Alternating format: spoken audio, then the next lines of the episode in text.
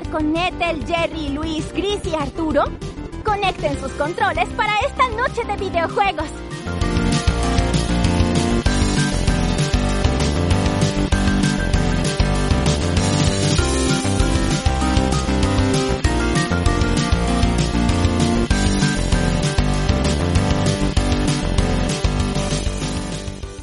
Tres, dos, uno.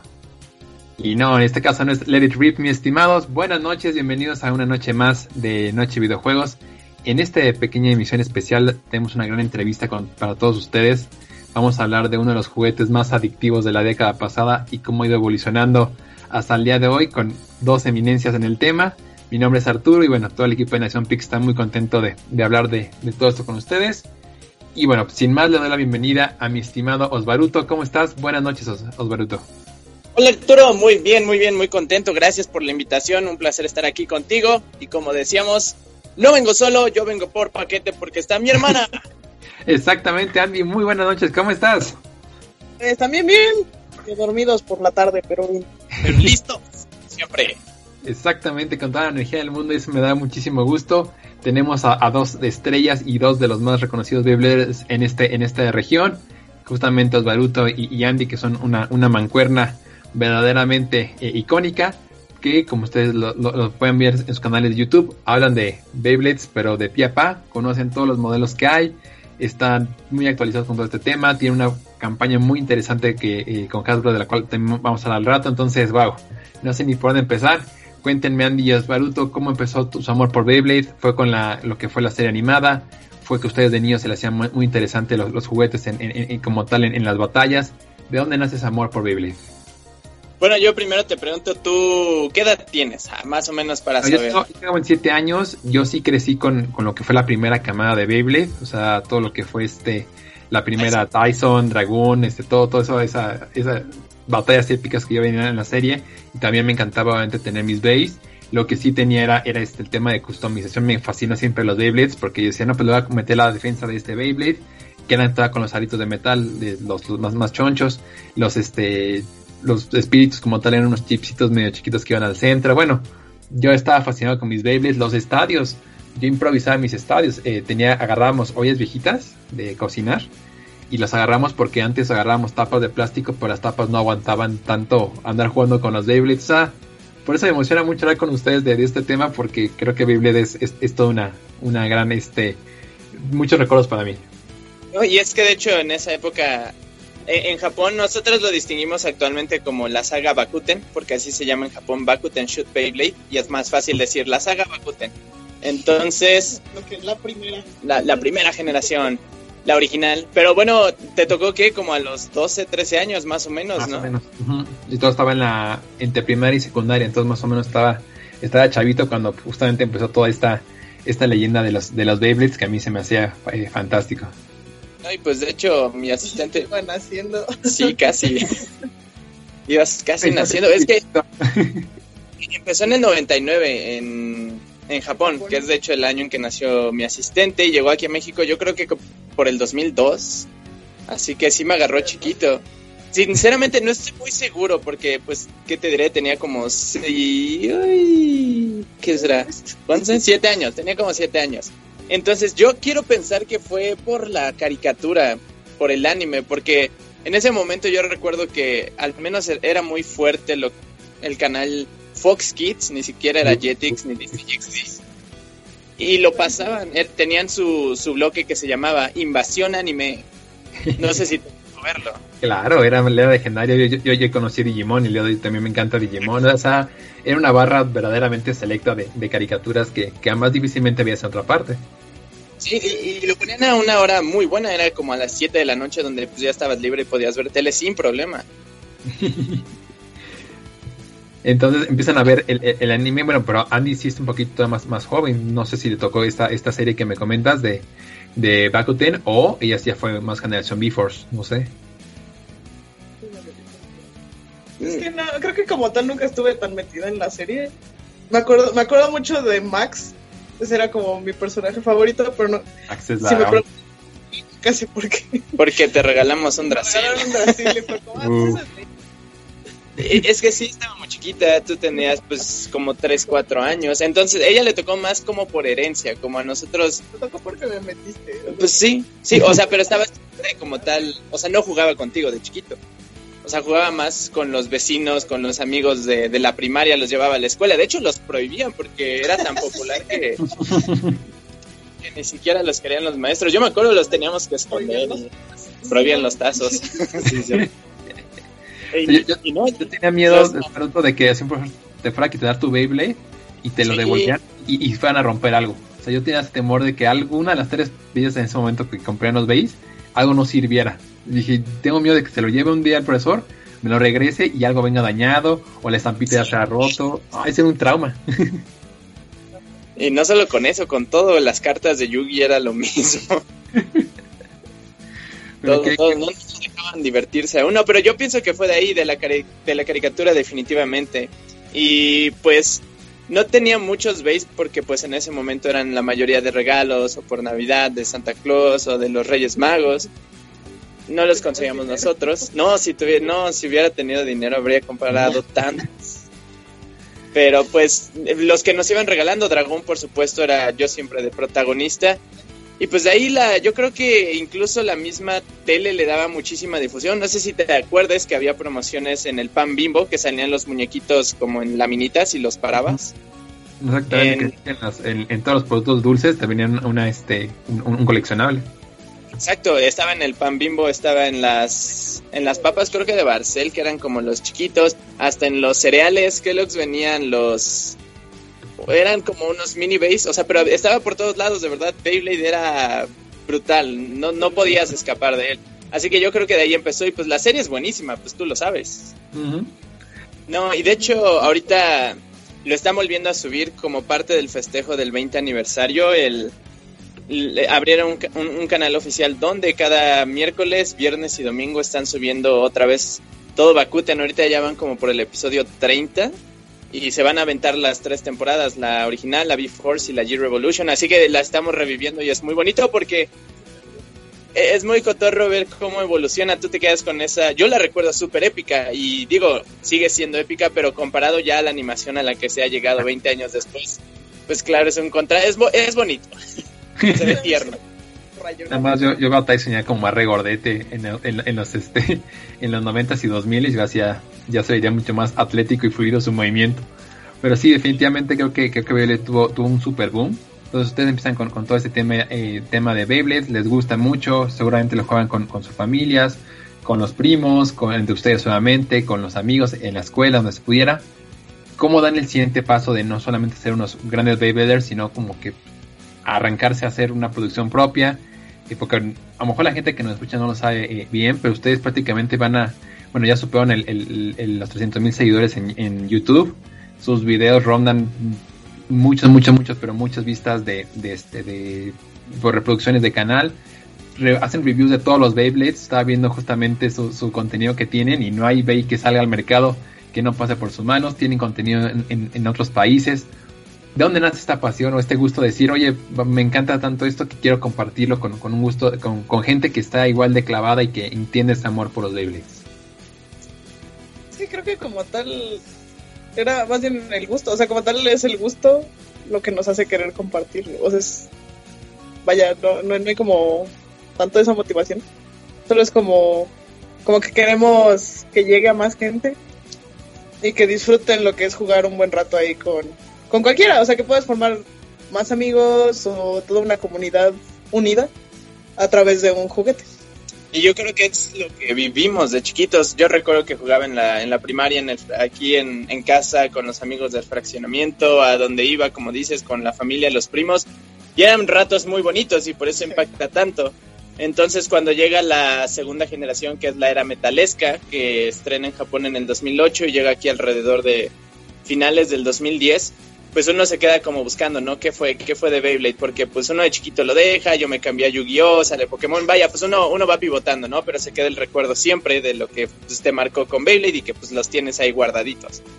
Y ya entrando a secundaria está la inquietud de qué fue de Beyblade. Quiero conseguir a otro dragón porque ya muchos, la verdad, los tratábamos medio no mal, éramos muy extremos con ellos. Pero para que aguantaran. Aguantaban, verdad, aguantan aguantan, chido. aguantan, Bueno, ahorita tal vez ya con la fuerza que hemos agarrado, no, pero de chiquitos sí nos aguantaban. Entonces buscando piezas nuevas para repararlos porque ya se veían todos a, pues gastados y te das cuenta.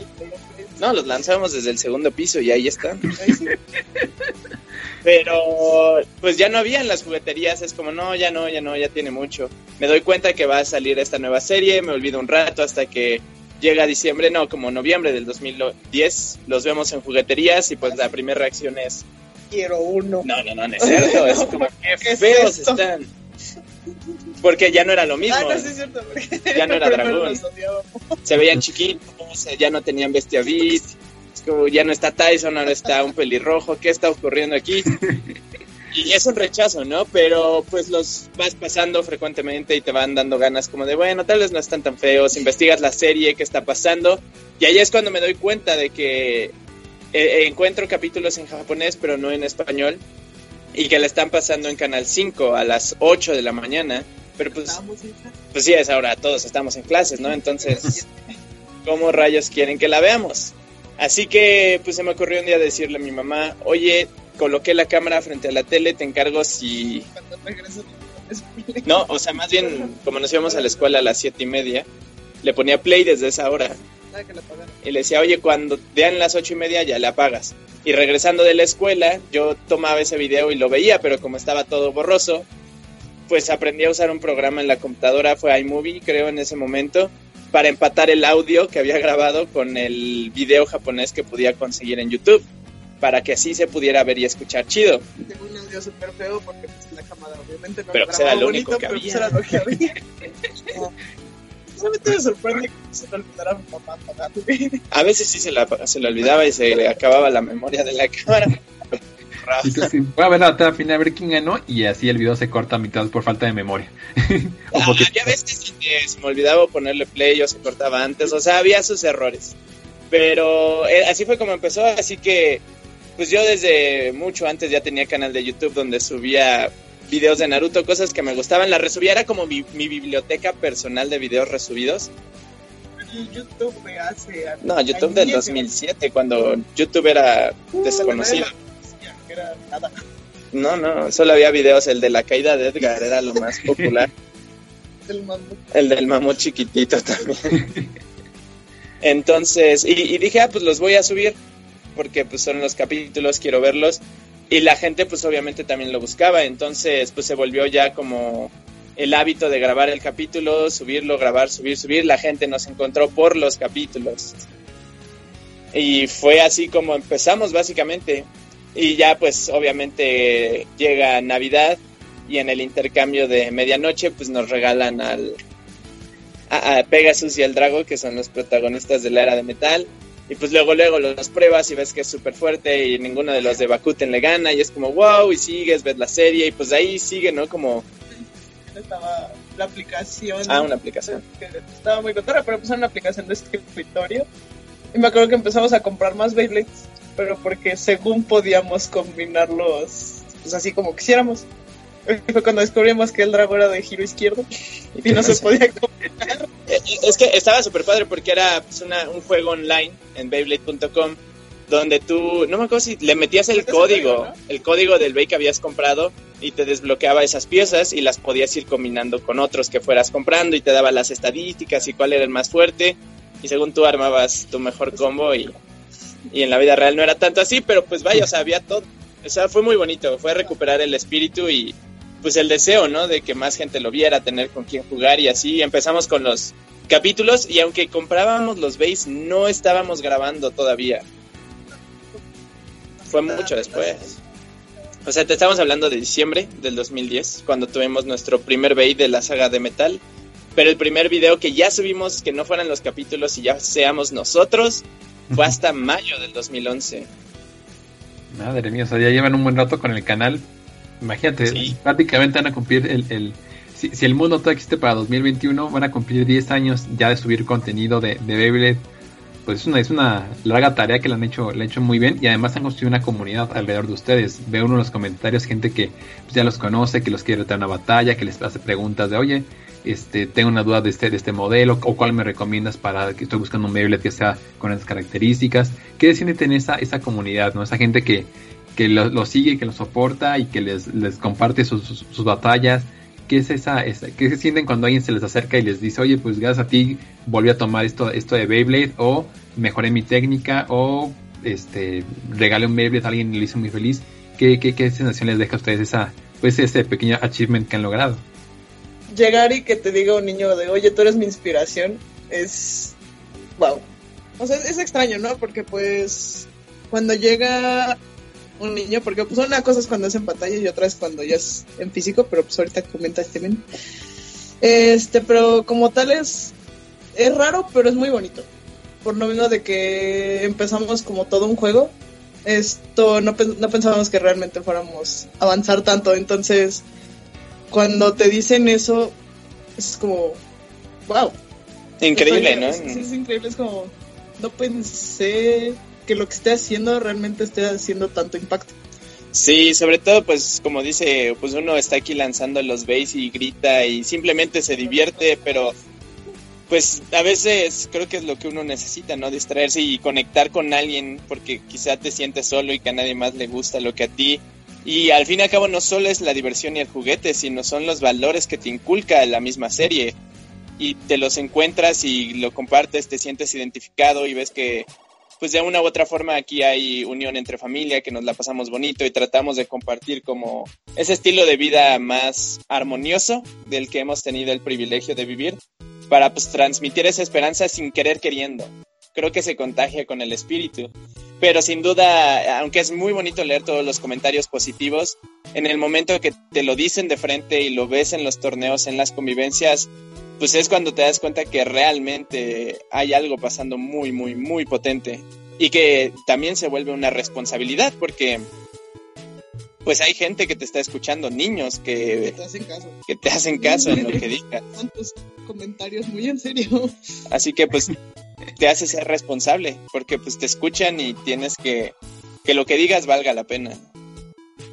Y creo que esa, esa retroalimentación y, el hecho que hacen bien las cosas se, refleja, ¿no? En, la cantidad de, gente que lo sigue, creo que no, da gratis están en, donde están. Wow, vamos a seguir hablando de Beyblade y bueno, a un tema que les quería comentar, este, justamente es que en Nación Pixel hablamos de, de muchas cosas, entre ellas de videojuegos. También hay muchos videojuegos de Beyblade que son pues, épicos. A mí me tocó jugar uno de GameCube, no sé si ustedes lo llegan a ubicar. Pero bueno, para mí era, era ocioso estar ahí, ahí jugando con, con, los videojuegos de, de Beyblade. Recientemente, por ejemplo, salió uno para Switch. Lamentablemente solamente está en japonés. Entonces se puede mandar traer sin ningún problema, pero sí, a lo mejor vamos a sufrir un poquito para entender este, pues todo el tema de, de qué está pasando este, en, entre diálogos, ¿no? ¿Ustedes tienen alguna experiencia con videojuegos de Beyblade o alguno les ha, eh, lo, han podido jugar? Eh, puede ser desde, desde la Game Boy Color hasta este de Switch. ¿Alguno que han jugado? Creo que también hubo para Wii, para 3DS, de pura casualidad o no les ha llamado mucha atención los, los juegos de Beyblade. Jugamos el de Game Boy, pero hace bien poquito nos lo prestaron. No, no, no, es, que oh, te digo, jugábamos con pues, los vecinos nosotros casi no, pues no tuvimos consola formalmente hasta el GameCube. Y sí ubico el que dices porque sale en la portada acá y es naranja. Y lo tenía un vecino, jugamos con él, pero mayormente fue uno de Game Boy Advance, donde tú literalmente vas controlando al Beyblade, es de B-Force, pero son como pistas, es oh, pistas como que están en el aire y tienes que ir con la con el pad moviendo el Beyblade para que no se caiga y golpeando a los otros. Era como una, una mini aventura y estaba súper divertido, súper cool. No era mío, del vecino, pero pues lo jugué bastante y me divertí mucho, mucho. Y creo que está padre el concepto de que tú puedas controlarlo, liberar a la bestia Beat, ibas desbloqueando cosas de la serie y técnicamente ibas pasando también por la historia de B-Force, pero se salía de lo clásico que eran las batallas y y lo hacía aún más especial. Tiene poco que lo jugamos otra vez, pero ahora no con el vecino de antes, sino con su sobrino que lo ah, encontró. Se lo heredó. Se lo heredó y lastimosamente su Game Boy ya no ya no da, entonces no pudimos jugarlo mucho, pero creo que ese es el juego que más más recuerdo y el que mencionó esta Andy del Beyblade Battles, que era online. que es lo que más hemos jugado. Pero me acuerdo que el que siempre veíamos era el de. El de Trivias, creo. Que traía, los que Ah. traían los Beyblades. Ajá, tiene el Beyblade. Beyblade, pero.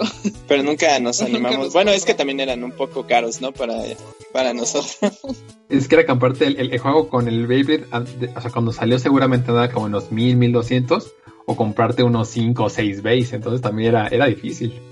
Sí, y en ese tiempo no estaban tan caros los base. Estaban como en 150. Entonces era complicado tener que, que elegir. Bueno, pues siendo, hablando de, de Beyblade, eh, ustedes saben comunidad que además estoy frente a dos maestros porque ustedes abrieron un, un- bueno, con el equipo de Hasbro, una, una nueva iniciativa llamada Academia Beyblade, que está súper padre. Son videos que además son muy digeribles, tengas o no conocimiento en, en Beyblade. Entonces cuéntenos un poquito cómo fue este acercamiento, de dónde salió la idea de la Academia este, Beyblade, los capítulos que están arriba, que, nos, que nos pueden ir contando y, y- y bueno, sobre todo este proyecto que nos pueden, nos pueden contar. A ver, a ver. bueno, nosotros como tal llevamos igual casi desde el inicio haciendo una sección que se llama Beyblade Lessons, clases de Beyblade donde hablamos pues de estrategias de los lanzadores, de lo básico, ¿no? Como para aprender todo todo el mundo fascinante que hay atrás de los Bays. Pero honestamente, pues aunque empezamos primero con los de Hasbro, que eran los que teníamos a la mano, como la serie la empezamos a ver en japonés, pues estábamos adelantados por un año. Entonces los base que buscábamos eran ahora los que salían en Japón y pues gracias a las aventuras que hemos tenido hemos conseguido base Takaratomi, que son los japoneses, y son a los que les hemos dado mayor énfasis en el canal, como los más nuevos que van saliendo. Entonces todos los reviews que hemos hecho, las base lessons, mayormente cubren a los base japoneses. Y Hasbro aunque en su mayoría al inicio era muy parecido, o sea, lo que veías en Japón llegaba solamente un año más tarde aquí, quizá con colores diferentes, pero, pero en esencia lo mismo, quizá con otro nombre, pero el Bay era el mismo. Sin embargo, a partir de lo que fue actualmente en Beyblade Burst Turbo, que es la tercera temporada actual, hicieron un cambio mucho más notorio porque los japoneses tienen metal, se llaman Chosets. Y Hasbro, creo que por cuestiones de presupuesto, por los materiales y demás, tuvieron que quitarle el metal a las piezas, lo cual los hace mucho más ligeros, y lo compensaron con puntas que tú puedes rotar para ser ya sea muy agresivas o un poco más calmadas, porque el estadio se llama Slingshot y es como un mini estadio de carreras, ya que tiene rieles donde con estas puntas pueden tomar impulso y acelerar increíblemente rápido. Pero eso no lo ves en la serie como tal, entonces es un sistema completamente diferente. Entonces, básicamente, Takaratomi hace una propuesta que son los base que se parecen más y más más al, a lo que ves en la serie, pero en la misma serie in- eh, introducen estadios que Takaratomi no saca, pero Hasbro sí. Entonces, me parece que ahí ya es como Como que se balancea muy bien. plan intencional. Hasbro se queda con los estadios y Takara como con el diseño en sí de los base. Pero estas propuestas de estadio le dan un dinamismo súper, súper cool. Entonces, básicamente, Takaratomi tiene su propuesta de, de Beyblade que se parecen más en sí los base a como salen en la caricatura, pero también hay estadios que aparecen en la serie que Takara no tiene, pero Hasbro sí. Y, y propone nuevas formas de batallar, sobre todo porque las puntas son dinámicas y se adaptan a estos estadios para hacerlo todavía más divertido. Entonces, con Academia Beyblade lo que se está buscando es pues analizar a fondo cómo funcionan estos nuevos sistemas porque aunque sea un juguete como tal, tiene mucha complejidad que incluso yo creo que un físico avanzado eh, que sea experto en la materia se sorprendería por todo, todo, todo lo que involucra. Y en la academia buscamos analizarlo a detalle, pero explicarlo de una manera sencilla para que pues los jugadores puedan mejorar sus combos y a la vez pues informarse y entretenerse, porque al menos yo siento que es muy entretenido. Te dedicas ahí por días. Sí, es un estudio bastante profundo. Sí, no es que definitivamente es más que un juguete, o sea, quien quiera que esto es nada más este elegir los más grandes o los más caros o los más brillosos o está equivocado. Esto realmente es este, como bien lo mencionan, es todo un arte elegir tu. Además, creo que también es parte de la magia, ¿no? Elegir como que tu set que más te acomoda, lo que tú crees que te puede servir más en la batalla. Si quieres un Bay que tenga más velocidad, que tenga más poder de ataque, que tenga más resistencia. Y creo que por eso es tan personal cada Bay. O sea, si nos dan a elegir entre los tres, una caja mágica con 100 piezas diferentes para armar Beyblades y cada quien tuviera que armar uno, les apuesto el level que quieran que sea diferente lo que armamos cada quien de, de, de, todo lo que podemos hacer. Y es lo bonito porque en un torneo pues cada quien va con su mejor arma, con todo lo que has practicado y creo que es parte de la magia que ustedes pueden ver en, en las convivencias y en los torneos que organizan. Totalmente. Y digo, si hay mucho principio físico, teoría, es... Eh, eh, mm, hay teorías, pero sin duda también el factor suerte influye mucho y nosotros lo asociamos bastante con el espíritu y lo hemos presenciado infinidad de veces, sobre todo cuando niños chiquitos que apenas si tienen fuerza para lanzar le logran ganar justamente a pues jugadores avanzados mucho más grandes. Y es que es parte de la magia y hablando de espíritus, bestias, bits y demás, una pregunta que yo les quería decir es si ustedes tuvieran la posibilidad de contarme o, cómo se imaginan que fuera su bestia bit, que sería un dragón, sería una tortuga, sería un rinoceronte, un elefante, una un delfín, una ballena, ¿cómo se imaginan que sean esas bestias bits si ustedes fueron los protagonistas de su propio anime de, de Beyblade? Mm, el mío probablemente sería un dragón. Tengo una obsesión con los dragones, pero muy intensa. ¿Cómo sería ese dragón? Cuéntame, Andy. No sé. Es que depende, porque me gustan mucho los dragones chinos. Los que son largos. Como Shenlong. Como Shenlong, ajá. Pero creo que me iré más como por un dragón occidental. Sí, los que son de cuatro patas, vaya, pero con alas. Creo que me iría por uno así, que sea negro, rojo y dorado, porque es como mi combinación favorita de colores. Shadow. Es como un shadow. Ah, y ya no sé. Un dragón Tendría que dibujarlo, pero sí tendría que ser algo así como muy, muy intenso. Épico. Muy épico. ¿Algún ataque te imaginas que, que haría ese, ese, ese, dragón? ¿Te lo imaginas haciendo, escupiendo fuego, usando sus alas con, con, con, una especie de tornado? ¿Qué te imaginas que fuera su, ese movimiento especial? Me gustan los dragones, pero que son como oscuros. Ah, pero... Los que ponen como sombras, algo, algo así, no sé. Pero ¿cómo atacaría? Con... Por eso, atacaría. ¿Cómo te lo imaginas? Escupiendo. Escupiendo fuego, escupiendo Beyblades. escupiendo Escupiendo sombra. Ay, no sé. ¿Qué sería? Pues a mordidas. A mordidas ya. El colmillo oscuro se va a llamar. Mordida, caníbal. Perfecto. ¿Y tú, Osva, cómo te imaginas esa, esa bestia que te, que te representaría en, en una batalla Beyblade? El mío sería un pan, la verdad. ¿Cómo? Un pan. Un pan, un pan. Pues, sí, un pan y su ataque es distraer al oponente con un pan súper delicioso. Con y, el olor, con el olor. Con el olor y luego No, atacarlo y toma. Le avientas un... Le avientas un bolillo duro. O, o más bien se, se acerca a morderte y se da cuenta que en realidad es un pan duro. O sea, el dragón, el dragón de Andy va, te muerde y tómala, un bolillo. No vas a poder con el pan, ¿eh? counter, counter. el counter, exactito. No puede ¿Tú y yo cómo sería? El mío, no sé, yo creo que también, o sea, yo creo que de niño me lo imaginaba tal cual como, como de Raciel de Max, porque igual que, que Andy, yo también era fanático de, de Max, me, se me hacía clave en, en, en, en esta escuadra para que funcionara todo.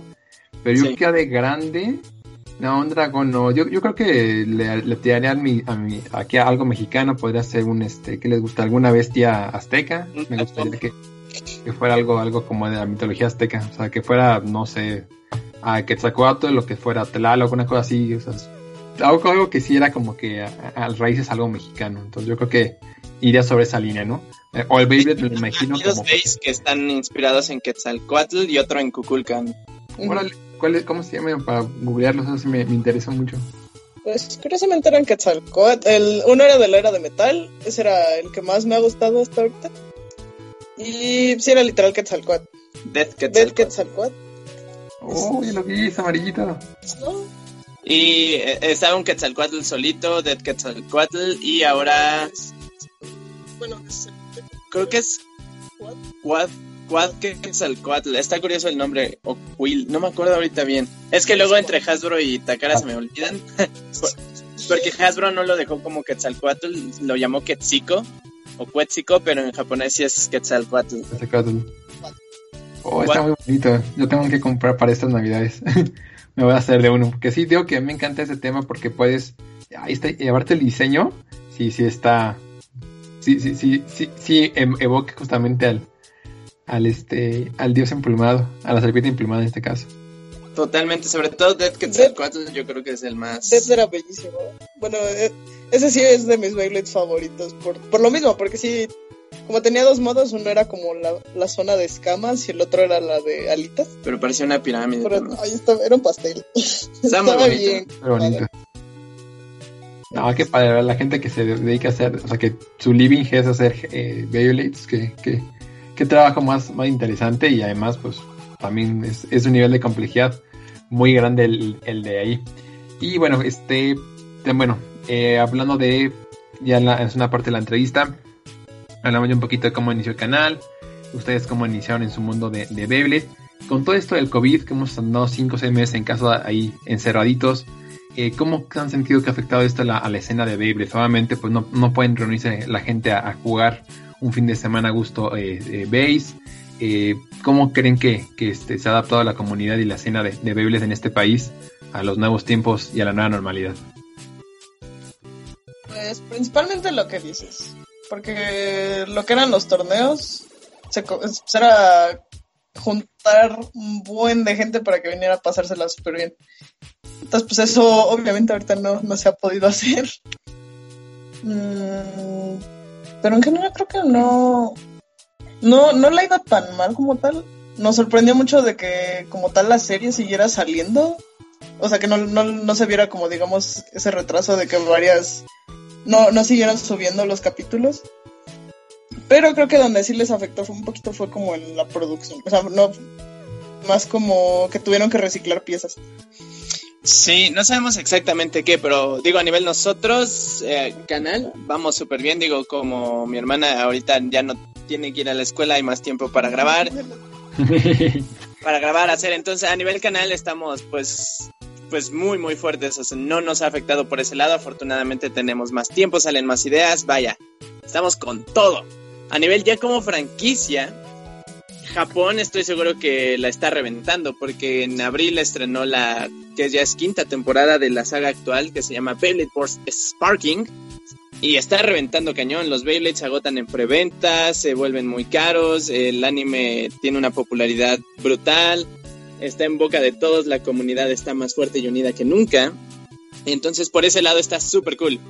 Está muy muy padre, como dijo Andy, no sé si notaste, pero creo que Pokémon, Digimon, One Piece tuvieron como un mes, ¿no? En que dejaron de transmitir.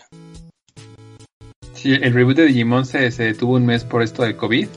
Y de hecho también, por ejemplo, Dragon Ball se, se rumoraba que iba a tardar todavía un poquito más en salir. O sea, sí, sí hubo un, un- un impacto fuerte. Pero qué bien es, es- es saber que por lo menos Beyblade pues, se ha mantenido, ¿no? No, y no, no pararon los capítulos, como cada mes siguieron saliendo los Beyblades, a veces hasta salían tres en un solo mes. Ah. Entonces, pues por esa parte, la verdad que los japoneses se la rifaron muy, muy, muy cañón.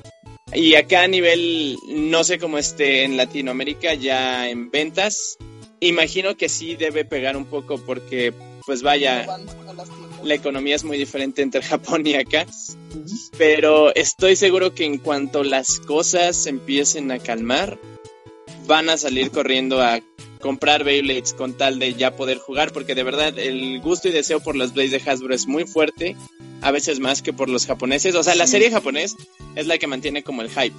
Pero como los de Hasbro son los que puedes conseguir y lo que los niños tienen, pues también tienen mucho cariño y fuerza por detrás. Pero quizá por ahorita la temporada complica un poco que pueda siquiera salir a comprarlos. Pero en cuanto las cosas se calmen, yo siento que va a tener un crecimiento brutal a nivel ventas aquí en Latinoamérica.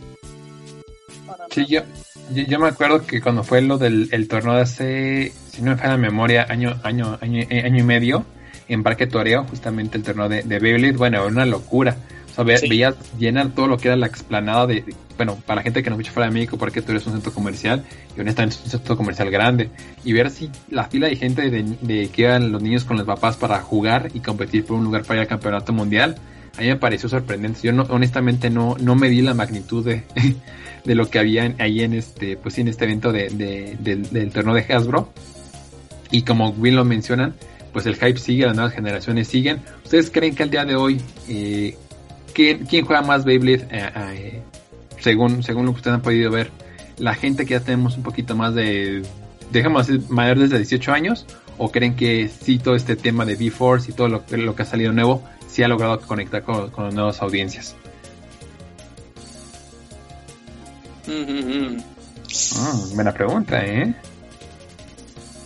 No, es que de hecho en el último torneo que hicimos en diciembre los dividimos por bloques de edades.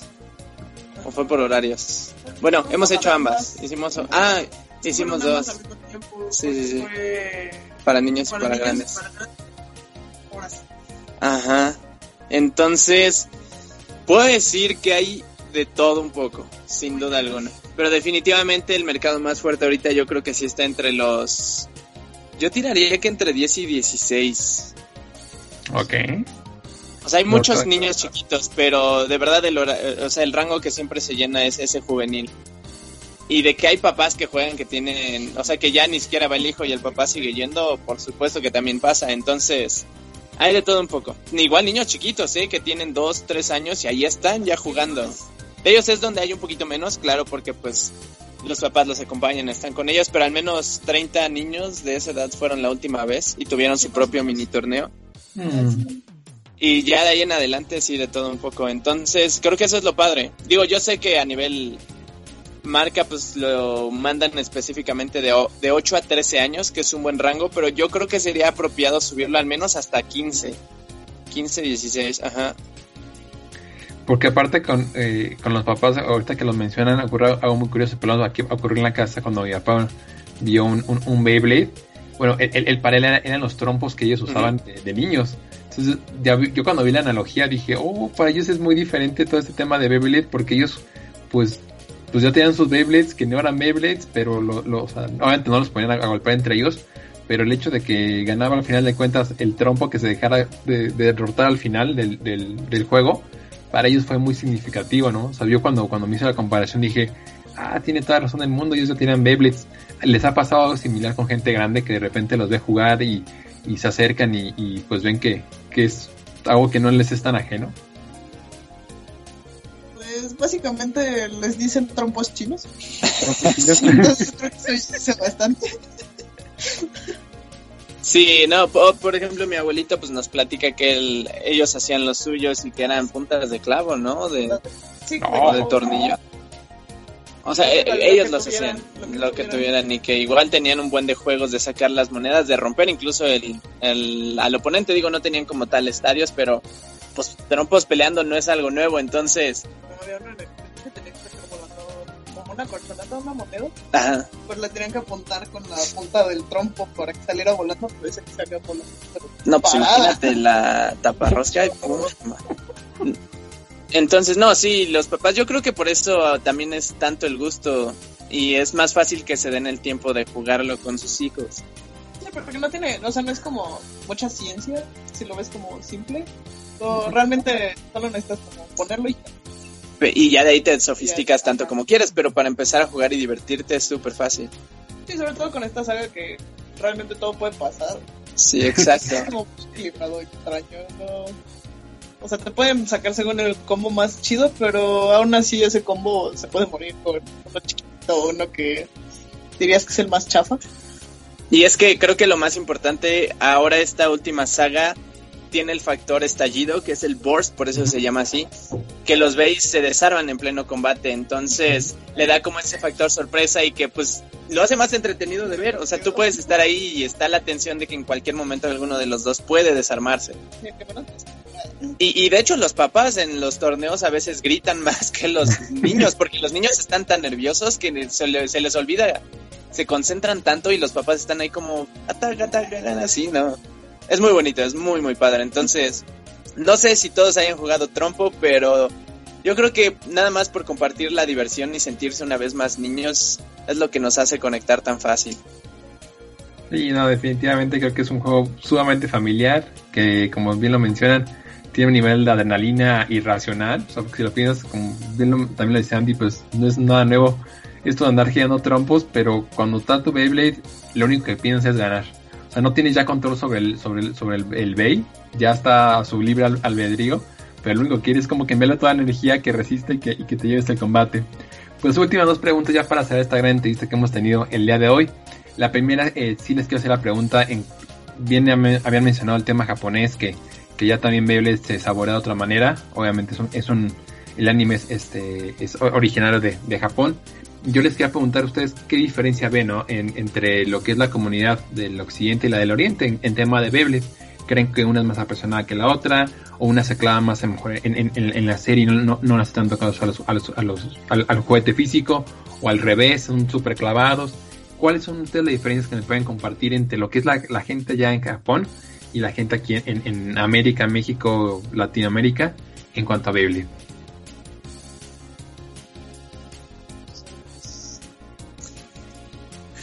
O sea, sus anuncios los hacen muy chistosos. Son muy cotorras. Ajá, o sea, tienen como. O, sea, al menos en la publicidad se ve que son como muy animados. Pero ya en batalla no sé cómo se No, he, visto videos de los torneos japoneses, se ponen masivos, son muy frecuentes, regalan cosas. Creo que a nivel mucho evento, promoción y eventos sí están muy conectados, muy, muy, muy cañón. No, tienes que ver sus producciones y el de Parque Toreo que fue fenomenal, ¿te gustó? Los japoneses lo llevan a otro nivel muy cañón. No sabría, se escucha mucho ruido por los videos, pero porque ponen música de fondo, no sé qué tan qué tanto griten los niños en batalla. Te puedo decir que aquí todos somos bien escandalosos. Entonces, la verdad yo sí tengo muchas ganas de presenciar un torneo japonés. Y de hecho tuve la suerte de ir a Japón el año pasado e ir a una expo de, de anime donde tenían un torneo de Beyblade, pero ahí sí no te dejaban pasar a menos que fueras de la edad o fueras un papá con un hijo de la edad. Entonces lo pude ver nada más de lejitos, así que no sabría decirte, pero lo podemos comparar un poquito más incluso con la comunidad anglosajona. Ok, ¿cómo sería esa comparación? Sí, anglosajonas son los que hablan inglés, ¿no? Ajá, o sea, sí, es... Sí, sí. Y es que... Ah, no, hablamos. Es que normalmente no me habla con esas palabras, como que sabes decir eso, no sabes decir eso. ¿Sabes qué quieres decir? como el burst explotó de repente su nivel de vocabulario y dije, ¿sabes qué pasó? Muy inesperado. Pero no, es que mira, al menos con la, con la comunidad de habla inglesa creo que hay un contraste un poco más fuerte y acá pues se siente todo el cariño latinoamericano, que es muy familiar, muy cotorreo, que muy unido. Muy unido, muy bromista y no solamente a nivel de los jugadores, sino a nivel creadores tú puedes buscar y hay muchos más VTubers a nivel inglés. Sin embargo, creo que no hay una unión tan fuerte como se ha formado actualmente en, de habla hispana. O sea, nosotros por el tiempo, la edad, quizá ya somos los más reconocidos, pero en este último par de años han salido muchos creadores con propuestas y voces muy, muy padres, muy expanden lo que hace a la comunidad, alcanzan a más personas y se unen. Entonces como que la mayoría entre todos nos llevamos de cuates y puedes platicar. Hemos hecho, por ejemplo, el año pasado el God VTubers Cup, donde invitamos a 20 VTubers y se armó como un torneo virtual y fue todo un fenómeno porque tenías a todos los players apoyando a su creador favorito y se enojaban porque salía, se ponían contentos porque ganaban y sigue creciendo y eso es lo más bonito de todo, porque a nivel creadores te puedo decir que está Galaxy Bladers, Legendary League, está Beyblade Venezuela, está Muex, Beyblade Pro Chile, tenemos a Leotube, o sea, de verdad... Hay un montón, buen, buen, buen, Hay un buen, está claro, también Víctor Cajal y ahorita seguramente se me irán algunos muy importantes, pero no, o sea, es fenomenal, es una comunidad muy bonita que nos apoyamos entre todos y que creo que hay mucho respeto también entre los comentarios y las personas que lo juegan y eso es lo más más padre. Perfecto, y la última pregunta, la de la polémica, la picosa, la incómoda. Si tuvieran que combatir entre ustedes o cuando han cometido entre ustedes, ¿quién es mejor? ¿Andy o Osvaldo? Ahí está, la, pelea para desunir la familia de, de Dave. No, es que en los videos se ve casi siempre me gana. no lo puedo negar. Eh, eh, eh, Por alguna razón, no sé cómo, cómo pasó, porque no, no, no peleó tan chido, pero de alguna forma llegué a ser como la más chida. O sea, me tienen como muy como la más poderosa por alguna razón. Pero es que de verdad eres muy fuerte. Sí, o sea, yo soy el que los analiza y demás. Digo, yo también debo admitirlo, o sea, tengo, me puedo sentar a analizarlos, observarlos y aprender la teoría súper padre y saber cómo se van a comportar, pero ya que agarro el lanzador y empiezo a jugar, no lo aplico, o sea, porque... es que no, puedes pensar en todo eso, solo quieres lanzar. O sea, sí puedes, pero yo en lo personal me dejo llevar, o sea, yo lanzo y grito y ataco y me divierto, entonces a veces me sirve... Bueno, sí eres igual, solo que gritas menos.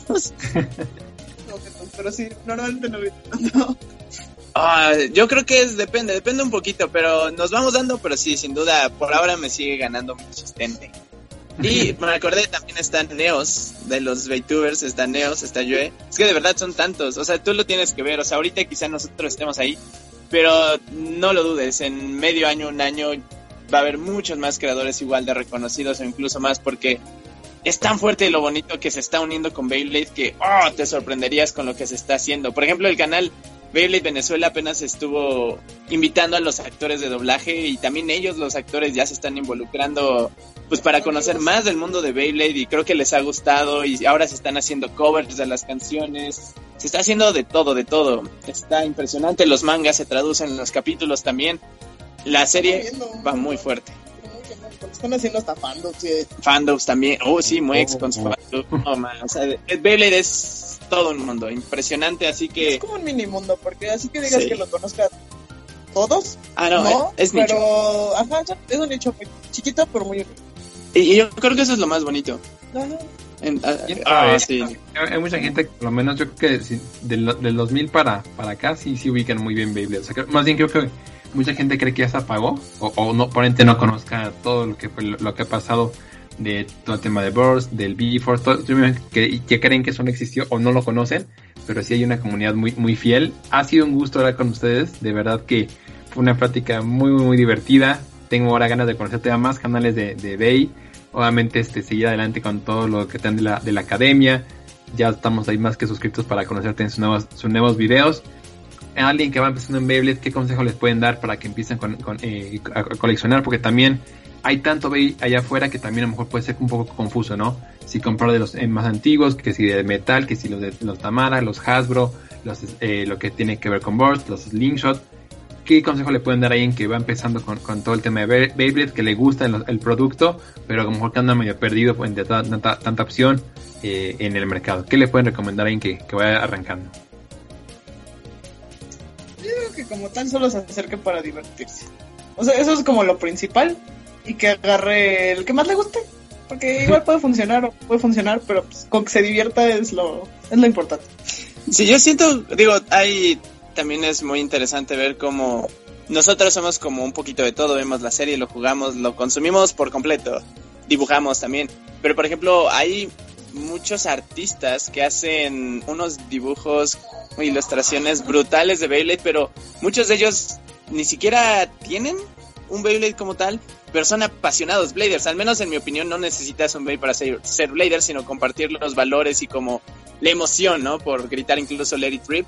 Entonces, ya sea que quieran jugar, si quieren jugar, pues literal que agarren The Burst. les convendrían los más nuevos, los Sparking o los Hypersphere, como para estar al día. Para estar balanceados, si la mayoría tienen esos.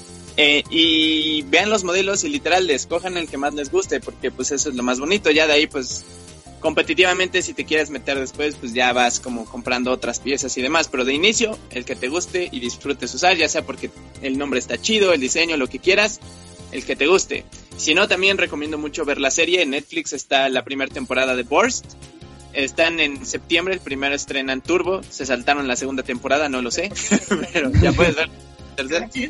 En YouTube, como te decía, están subiendo la serie original, la de Bakuten, en el canal de Beyblade oficial. También está toda la serie de metal en español latino. O sea, puedes ver la serie sin ningún problema.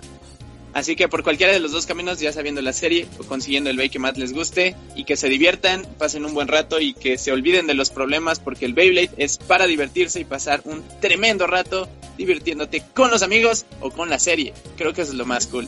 Pues es que el mismo Barton lo dice. sí. lo queremos tanto. Sí, no, tú no sé si ya viste Wars, pero deberías de verla, ¿eh? No, es que me siento que voy a empezar a verla y me voy a clavar mucho y, la, la, cartera es, desde débil, muchachos. Entonces yo creo que ahorita me voy a con calma, a ver si ya para diciembre que, que salgamos todos los gastos de fin de año, Ahora sí me puedo sentar a gusto a ver, a ver, ponerme, ponerme al tanto porque pues la calidad de la, de la animación ha bajado y además eran historias muy, muy interesantes. Y por lo menos que sí me, les prometo que voy a, buscar es el el de Dead Quetzalcoatl. Eso sí me voy a poner a buscarlo porque sí me, me llamó mucho, mucha atención. ¿Qué gustará con ustedes? Pueden seguir toda la gente que nos está escuchando. Directamente busquen eh, en, en, YouTube. Osbaruto pueden encontrar ahí, ahí es el canal. Tienen redes sociales, muchachos, Twitter o Instagram o TikTok, si ya son más, más para acá, una plataforma que nos quieran compartir más o, para o más para los millennials chavos. ¿Alguna plataforma que nos quieran compartir o con el, el canal eh, de YouTube? Es que las demás no las usamos. bueno, yo tengo en el Twitter comparto mucho bastante de los artes conceptuales que van haciendo los artistas, que también eso está muy cool, ¿eh? Porque los mismos directores de la serie de Japón tuitean las fotos, sus dibujos, sus concept arts, de incluso cómo diseñan a, los base. Entonces, eso en Twitter mayormente yo lo suelo retuitear, así que ahí lo pueden ver. En Instagram es un poquito más inactivo, lo usamos más para sorteos, pero de repente subimos algo cotorro. Pero sin duda YouTube es el más fuerte, así que aquí nos encontrarán Osvaruto Baizeta y el asistente siempre listos para batallar. Perfecto, ¿les parece si nos despedimos con el grito de guerra? Claro, claro, el de Narnia o el de... el, de, el de China, no, no, no, no, no. Vámonos con el relato uno. Ok, ok. Okay, Entonces... Okay. Tres. Tres. Dos. Dos. A ver, Uno. Tú, tú, tú, dale, tú dale la señal, tú dale la señal. Va. Tres. Dos. Dos. Uno. Uno. es el lag, es el lag. A ver, a ver. va de nuevo, va la buena, va la buena. Asistente. Tres. Dos. Dos. Uno. Let it rain. Gracias, gracias amigos por todo. Que pasen una excelente noche y recuerden suscríbanse al canal de Osbaruto y síganos en Nación Pix para cualquier información y novedades sobre el mundo de los videojuegos, todo tipo de, entretenimiento y ahora también de Beyblades. Fuerte a todos ustedes y nos estamos viendo pronto. Bye bye. Gracias por dejarnos jugar a tu lado en esta noche de videojuegos. Nos escucharemos en el próximo episodio.